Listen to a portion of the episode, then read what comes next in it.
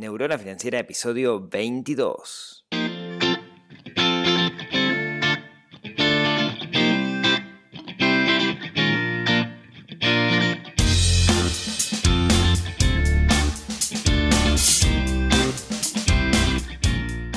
Bienvenidos al podcast de Neurona Financiera, donde hablamos de finanzas personales, donde hablamos de inversión, donde intentamos dominar el sutil arte del dinero y no que el dinero nos domine a nosotros.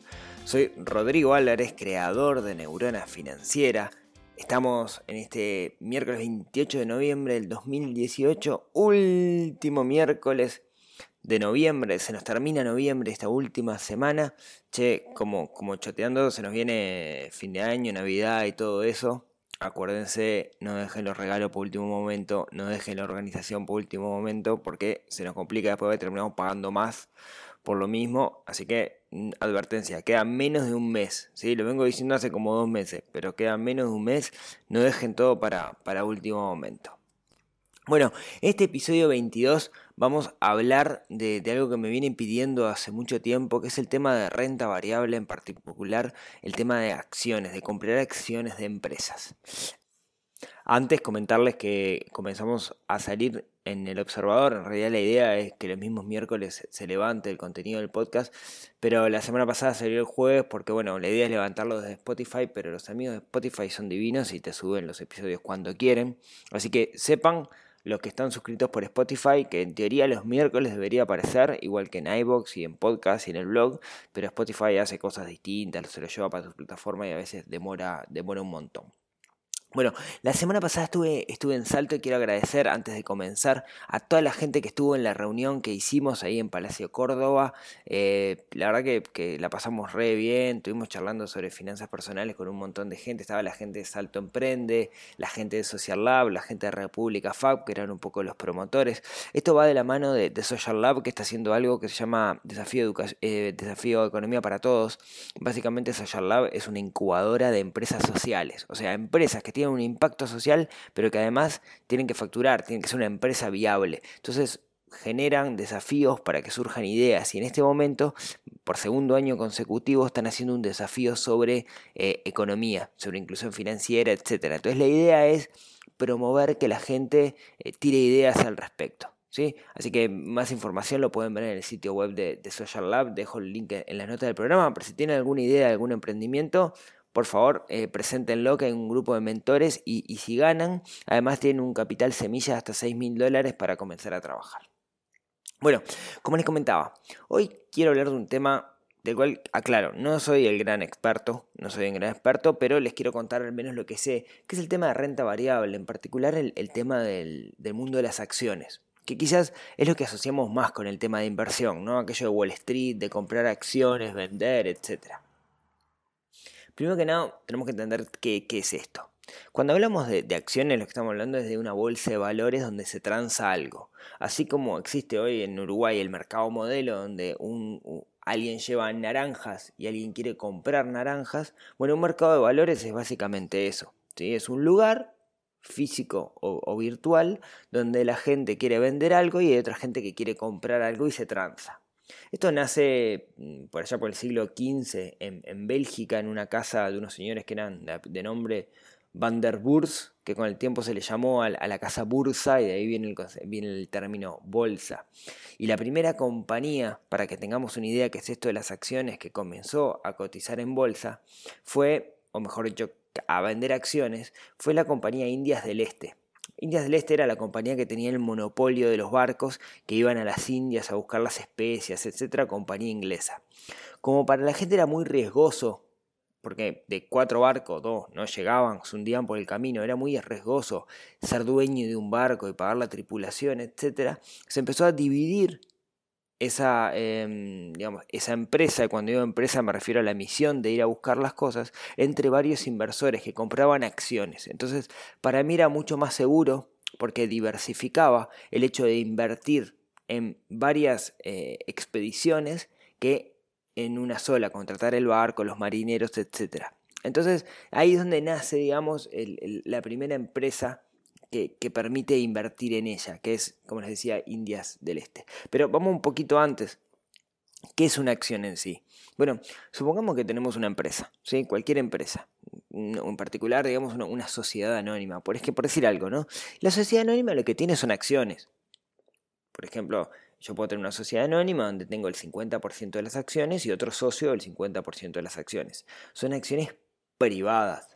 ¿Sí? De hecho, hay algunas empresas grandes que lo que hacen es no hacen eh, emisiones públicas, sino que tienen emisiones privadas y le regalan como incentivo a alguno de sus empleados parte de las acciones, ya sea por antigüedad o algo así, o premio o bono, bueno, vos ahora tenés un 2, un 3% de la empresa, o menos, digamos, depende, digamos, ¿no? Pero, pero eso se, puede hacer, cualquier empresa lo, puede hacer, puedo dividir la empresa en partes iguales. Entonces yo soy dueño minoritario de la empresa. Cuando una, una empresa decide salir a bolsa, en realidad lo que está haciendo es pasar a, transformar esas acciones de privadas a públicas.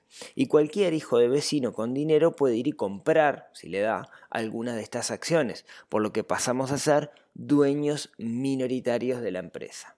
¿Qué implica que una empresa se haga pública? Bueno, implica que para que los compradores en teoría sepan si, si, si está bien comprar o no esa empresa, si, si la empresa, digamos, eh, está sana o vale lo que dicen que vale, que todos los datos de esa empresa sean públicos.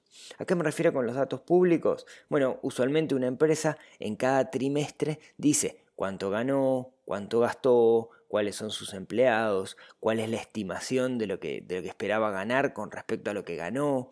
Eh, en el caso de empresas, por ejemplo, que donde el valor está en la cantidad de usuarios, como por ejemplo Twitter o Facebook, tienen que decir cuántos usuarios entraron nuevos en la plataforma, cuántos se fueron, etc. Pero la idea es publicar la mayor cantidad de información posible para informar a los inversores. ¿Por qué una empresa se puede hacer pública? Bueno, para recibir plata, es una forma de financiarse. Usualmente los directores, los creadores de la empresa se, quedan con una parte mayoritaria, más del 50% de las acciones, de forma tal de tener control sobre la toma de decisiones de la empresa, la gestión sigue estando a su parte, y por otro lado, lo que hacen es conseguir plata usualmente mucho más barato de lo que eh, sería pedirle un préstamo a un banco. ¿Sí? Y, para eso es que sirve, digamos, el, eh, la, apertura o hacer las acciones de la empresa. ¿sí?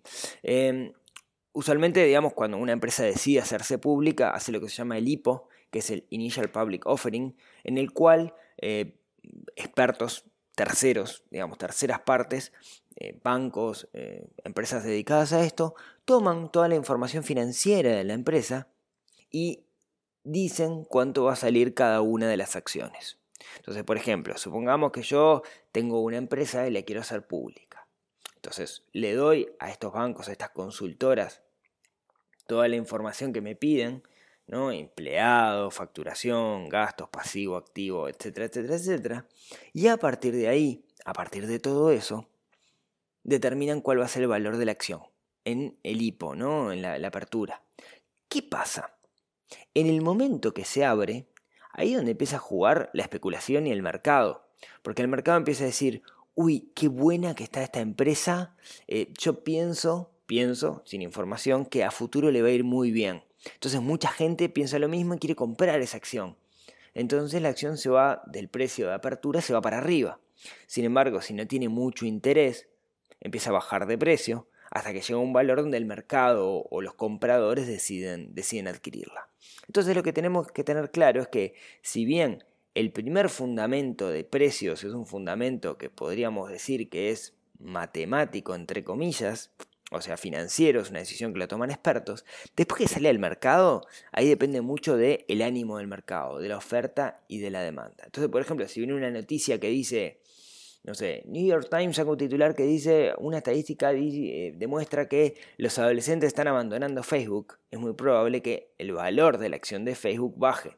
Y ya ahí no tiene nada que ver con la evaluación de la empresa, sino tiene que ver con las perspectivas a futuro que los inversores o el mercado ve. ¿sí? Entonces ahí también depende de muchas cosas. Este, si, si, si, por ejemplo, eh, todo, como ya les decía, cada trimestre las empresas tienen que decir cómo les ha ido financieramente. Entonces hay un, ejército de analistas que está intentando predecir esa información. y hacen una predicción y dicen, bueno, esta empresa en realidad eh, para mí va a dar los resultados y el resultado va a ser que tuvo, no sé, una ganancia neta de 10 mil millones de dólares. Y de repente salen los resultados y los resultados dicen, no, en realidad tuvo una ganancia de 5 mil millones de dólares. Es probable que ahí eso haga bajar el valor de la acción.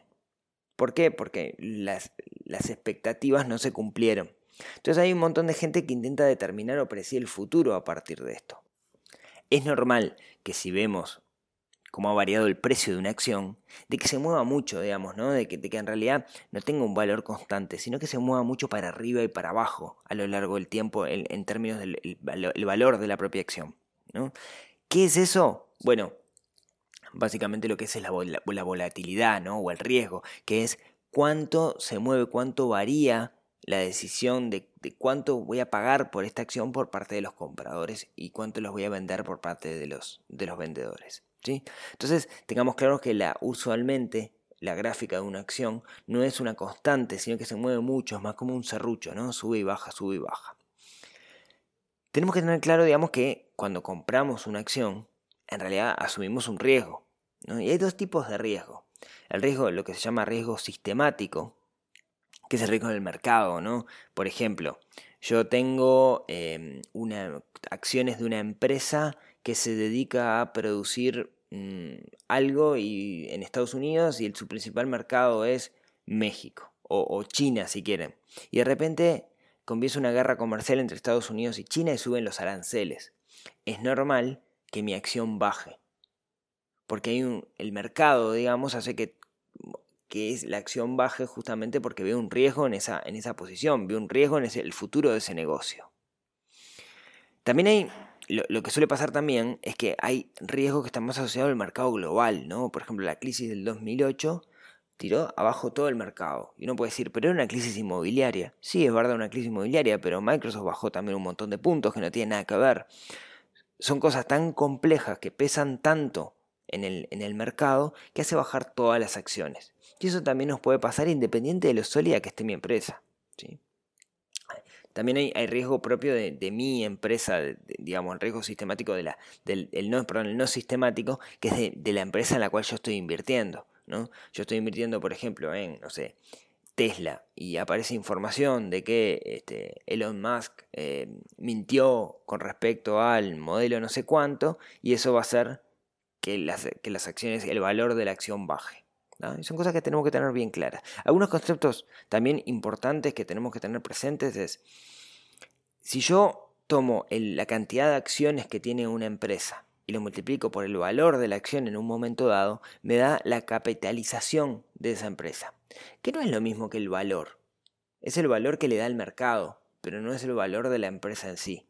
Cuanto más capitalización tiene la empresa es una empresa más grande, digamos, ¿no? Por ejemplo, Apple, Amazon son de las empresas que hoy más grandes que, de alguna manera le ganaron a los que eran los reyes, que eran las empresas de combustible, tipo Axon, etc.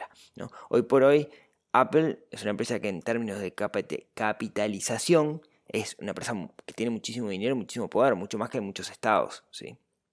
Otro punto que tenemos que tener clave es las acciones podemos imaginarlo como que es un, cambio en el mercado, ¿no? una mesa de compra. Entonces tienen un precio de compra y tienen un precio de, venta, que no es el mismo, hay una diferencia. ¿sí? Por lo general, el, precio que van a poner, que están dispuestos a pagar los compradores, se llama el bid, y el ask es el precio que los vendedores están dispuestos a, a demandar, digamos, ¿no? Es la demanda de los vendedores. Entonces eh, siempre hay una pequeña diferencia y el ask siempre suele ser un poquito mayor que, el bid. Es como el dólar o como cualquier moneda en un cambio, digamos, la diferencia entre la compra-venta. Se le llama spread a esa diferencia, digamos, la diferencia entre el ask y la diferencia entre el bid. ¿Qué pasa? Cuanto más eh, operaciones hay en el mercado, más chiquita es esa brecha. ¿Qué quiere decir esto? En español, yo quiero comprar una acción, quiero comprar la acción, no sé, de eh, Banco Itaú si hay mucha gente que está operando y queriendo comprar y vender, la brecha entre el precio de compra y el precio de venta, es muy chiquita. Sin embargo, si no hay gente interesada en comprar esa acción, ¿qué pasa con empresas que son más bien chicas? Yo pongo una orden de compra, ¿sí? que eso ahora vemos cómo lo hacemos, pero pongo una orden de compra y no se va a efectuar enseguida. ¿sí? Se va a, va a demorar y se tiene que transar el precio porque hay poca gente interesada en comprar. O sea, lo que quiero que les queden es, cuanto más volumen de compra-venta de la, de la acción, más chico es la diferencia digamos, entre la compra y la venta. Cuanto menos volumen, o sea, cuanto menos gente interesada hay en esa acción, mm, más grande, digamos, es la diferencia entre la compra y la venta. Eso, digamos, es una cosa que tenemos que tener bien, bien claro, digamos, porque a veces hay empresas pequeñas que uno va a comprar em, que poco uno lee un artículo que te dice, ah, mira, tal empresa, no sé qué, no sé cuánto puede estar interesante. Y cuando la vas a ver, digamos, en realidad nadie está vendiendo, nadie está comprando y, te puede llevar un tiempito hacerlo. ¿sí? O bajarte, digamos, el precio em, como, como comprador o como vendedor, digamos, modificar el precio para hacerlo. Y pasa lo mismo como si yo quisiera vender una moneda rara y no tengo a nadie, digamos, dispuesto a comprarla. Entonces tengo que empezar a bajar el precio hasta que alguien me la compre. ¿sí? Bueno, cuando yo eh, de alguna manera compro una, una acción, ¿por, qué lo hago? ¿Por qué compro un pedacito de una empresa? Lo hago porque quiero ganar dinero. ¿no? Para eso es lo que invertimos. Hay dos formas de ganar dinero. Muchas veces las empresas pagan lo que llaman dividendos. ¿Qué viene a ser un dividendo? Viene a ser las ganancias que la empresa tiene a lo largo de un periodo, por ejemplo un año, un trimestre, un semestre, se las dan a los inversores. O sea, por cada acción se paga un dividendo. No es mucho, digamos, no es mucho lo que se paga. ¿sí? No, es, que es difícil vivir solamente de dividendos. Uno debería tener muchísimas acciones para, para ello. La otra cosa que se hace con las acciones es decir, bueno, la compro, me la quedo, espero que suba de valor y cuando llego a, la conclusión de que está en un valor razonable, en ese momento la vendo. ¿sí? Es lo que se llama eh, buy and hold, ¿no? comprar y mantener hasta que llegue a cierto valor y en ese momento la puedo, la puedo vender. Ahora, la pregunta que nos podemos hacer es, ¿cómo determino si está bien el valor en este momento? ¿Va a seguir subiendo o va a bajar? Bueno, ahí hay dos aproximaciones, ¿sí? Y hay premios Nobel, digamos, que van por un lado y otros que van por el otro. Tenemos lo que se llama el value investing o análisis fundamental, que básicamente lo que nos permite es tomar un montón de información de la empresa, información financiera, y poder determinar si está sobrevalorada o subvalorada. Entonces, en el value investing que se lo debemos a, Paul Graham, lo que hacemos es analizar el valor de una empresa y buscar para comprar acciones empresas que suponemos que están subvaloradas, que van a subir en el futuro, a partir de la información que tenemos. ¿sí? Eh, se contrarresta un poco, digamos, con lo hacemos a ojo, ¿no? Lo hacemos este, eh, con, impresiones, digamos, son fórmulas matemáticas, si se quiere, o algoritmos que a partir de esta información nos permiten determinar cosas. Esa es una, aproximación. Después está la otra aproximación que se llama análisis técnico, que básicamente no me importa qué es la acción, no me importa lo que sea, no me importa los datos financieros, no me importa nada, sino que tomo a partir de el pasado, o sea, los datos de la cotización de la acción en el pasado, intento determinar patrones y a partir de esos patrones intento predecir el futuro. Eso se llama análisis técnico y usualmente está parado arriba de gráficas, podemos charlarlo algún día, digamos, es lo que la gente que hace trading hace full eh, esto de análisis técnico, pero también lo puedo hacer para decidir en qué momento puedo comprar una acción. ¿sí? Em, hay gente que dice que no funciona, hay gente que dice que, sí funciona. Básicamente predecir el futuro a partir del pasado es, bastante complicado, pero la gente que los que son partidarios de esto dice que los patrones se tienden a, repetir. ¿sí? Y ahí, como les digo, hay escuela de los dos lados. Y hay gente que lo que hace es una mezcla de los dos, ¿no? Un poco de análisis técnico con un poco de análisis fundamental. Eh, en otro episodio, si quieren, entramos en detalles de cómo es cada uno de estos. Em, bien, supongamos que ya más o menos tenemos claro, digamos, cómo, cómo es esto, tenemos claro, digamos, que, hay acciones, que hay mercados de valores, ¿sí? Eh, hay mercados internacionales, por lo general cada gran capital del mundo tiene su, bolsa de valores. Bueno, y si quiero operar, yo quiero comprar una acción, ¿qué tengo que hacer? Bueno, me tengo que dirigir a la bolsa de valores donde cotiza esa acción y comprarla, ¿sí? Claro, no me voy a ir hasta Nueva York para comprar algo en Wall Street. Hoy por hoy lo puedo hacer de una forma digital o lo puedo hacer por medio de intermediarios. ¿Cómo? Por un broker. ¿Qué es un broker? Un intermediario que está entre Rodrigo, eh, inversor, y la bolsa de valores que está allá. Por ejemplo, un corredor de bolsa es un broker, pero también hay opciones digitales. ¿Qué quiero decir con esto? Un corredor de bolsa es una persona que se encarga de tomar la orden y ponerla en un sistema interno que tienen para que se ejecute y te cobra una comisión por eso. O lo puedo hacer yo a partir de plataformas. Por ejemplo, tenemos alguna local, como la gente de Poli Online, pero lo podríamos hacer, digamos, también de forma em, remota, abriendo cuentas en Interactive Broker, eh, abriendo cuentas en sitios especializados que lo que tienden a cobrar muchísimo menos el, trade o la operación, que eso es bien importante. Yo cuando hago, cuando me meto en bolsa, una de las cosas que tengo que hacer es poder calcular cuánto me va a salir la operación, porque los intermediarios me van a cobrar. Entonces, para calcular mi rentabilidad, cuánta plata gano con esto, es muy importante entender cuáles son los costos que tengo. Costos impositivos y por otro lado, el costo del trade, cuánto me cobra el intermediario. Interactive Broker, por ejemplo, que es uno está en Estados Unidos, cobra muy barato. Puedo abrir una cuenta de forma remota, tengo que girar plata acá para allá para poder operar.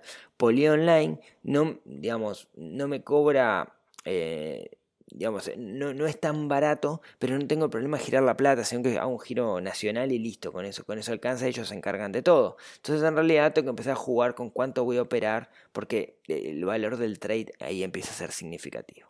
Entonces bueno, tengamos presente entonces que hay técnicas que uno debería estudiar para hacer esto. No lo debería hacer simplemente a ojo.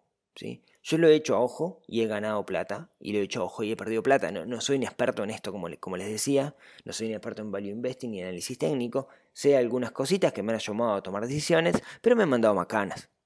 ¿sí? En, otras, eh, en otro episodio podemos seguir hablando, digamos, de ejemplos prácticos de cómo se usa esto, pero la idea no es que sea una timba. La idea es usar la mayor cantidad de información posible para tomar las mejores decisiones. Y sobre todo, diversificar, tener un portafolio diversificado. Si quieren ahondar un poco más en el tema, yo les recomiendo un libro que, que, a mí me, lo regalaron. Este, se llama se llama Un fontanero en Wall Street, está en Amazon. Em, el, autor es Gabriel Rodríguez, que es un uruguayo que está viviendo en Irlanda, que se metió en esto de la bolsa, le, apasionó y escribió un libro al respecto, que para mí es una, una Biblia, se los recomiendo a todos, que habla bastante de, los distintos instrumentos. Acá hablamos solo de acciones, pero hay muchos más instrumentos que podemos operar, en particular están los, los ETF, que de una manera me permiten em, disminuir el riesgo, pero bueno, lo, lo vamos a hablar en otro episodio porque ya me fui un poco de tiempo. Entonces, bueno, yo lo que quería comentarles hoy era una, introducción básica a lo que es una acción, cómo nacen las acciones, cómo se pueden comprar y cómo puedo ganar dinero con ellas. Para vivir de esto hay que tener mucho dinero para, invertir, digamos, pero es una buena cosa para empezar a, a meternos en tema en este maravilloso mundo que es el mundo de las inversiones bursátiles. Bueno, espero que no haya quedado muy pesado el capítulo. Me da la impresión que sí, que quedó pesadote, pero, pero bueno, cada tanto tenemos que meter alguno de estos capítulos más, más técnicos. Eh, como siempre saben, cualquier consulta o sugerencia, neuronafinanciera.com barra contacto. Y nos estamos viendo en el próximo episodio que vamos a seguir ahondando un poquito quizás en este tema de las, de las inversiones. Así que les mando un abrazo y hasta el próximo miércoles.